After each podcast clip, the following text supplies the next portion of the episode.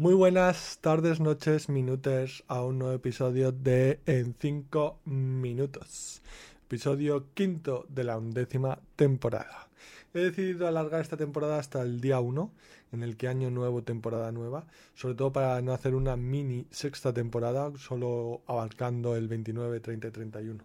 Además, técnicamente, Hoy hemos estado de vacaciones al menos hasta las 8.45 eh, que ha salido nuestro tren desde Talavera de la Reina de vuelta a casa. Un viaje sin incidentes, es decir, que eh, con todo lo que me quejo de los trenes, hemos tomado varios durante este viaje y ninguno se ha retrasado. Así que muy contento. Eh, normalmente a finales de año uno suele recapacitar sobre los eh, buenos propósitos del año siguiente. Sin embargo, tengo la fortuna de que puedo recapacitar sobre los buenos propósitos de este año, que no necesariamente empezaron el día 1 de enero, de hecho ninguno empezó el día 1 eh, de enero, pero que se han ido acumulando a lo largo del año pequeños cambios que al principio y se han ido acumulando generando una transformación bastante, bastante notable. Mañana hablaré de los que quiero empezar para el 2024. Esto es un teaser.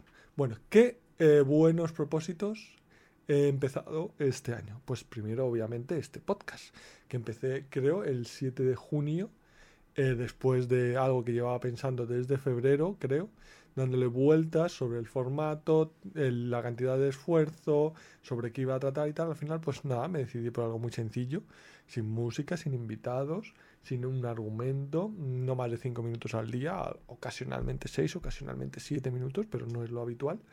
Y pues ha funcionado bastante bien. No es que haya recibido toneladas de feedback, pero bueno, eh, algún que otro correo, algún que otro un comentario en la plataforma de iVoox, alguno en la de Spotify, varios me gustas, eh, 170 eh, como seguidores en iVoox y 9 en Spotify. No me puedo quejar. Lo importante ha sido mi crecimiento personal. Hablar cada día, 5 eh, minutos, aprender a improvisar, a resumir, ordenar ideas, pasármelo bien, disfrutar con esto, no, tomarlo como una carga que al principio algunos días lo fue, pero luego se ha ido difuminando y ahora lo veo pues como pues un brindis eh, a la última hora de la tarde para reflexionar sobre el día o lo que me dé la gana, ya sea narices del imperio bizantino o mi opinión sobre Elon Musk. Ir al gimnasio ha sido otra adicción muy buena. Em, pues eh, eh, la verdad es que venía perdiendo peso desde 105 kilos que pesaba pues en marzo, no, en mayo de 2022 hasta ahora, que pesó entre 90 y 92, según el día como vea. Eh, no solo he perdido grasa, he ganado músculo gracias al gym, 72 veces, 71 creo que he ido con hoy. Eh, muy contento, al principio muy dolorido, me costaba horrores, pero ahora, oye, mm, como que me falta cuando no voy. Muy agradecido, el cuerpo muy agradecido, me, me ha corregido la postura, me siento más fuerte, con más ánimo, necesito dormir menos, tengo más energía, soy más optimista.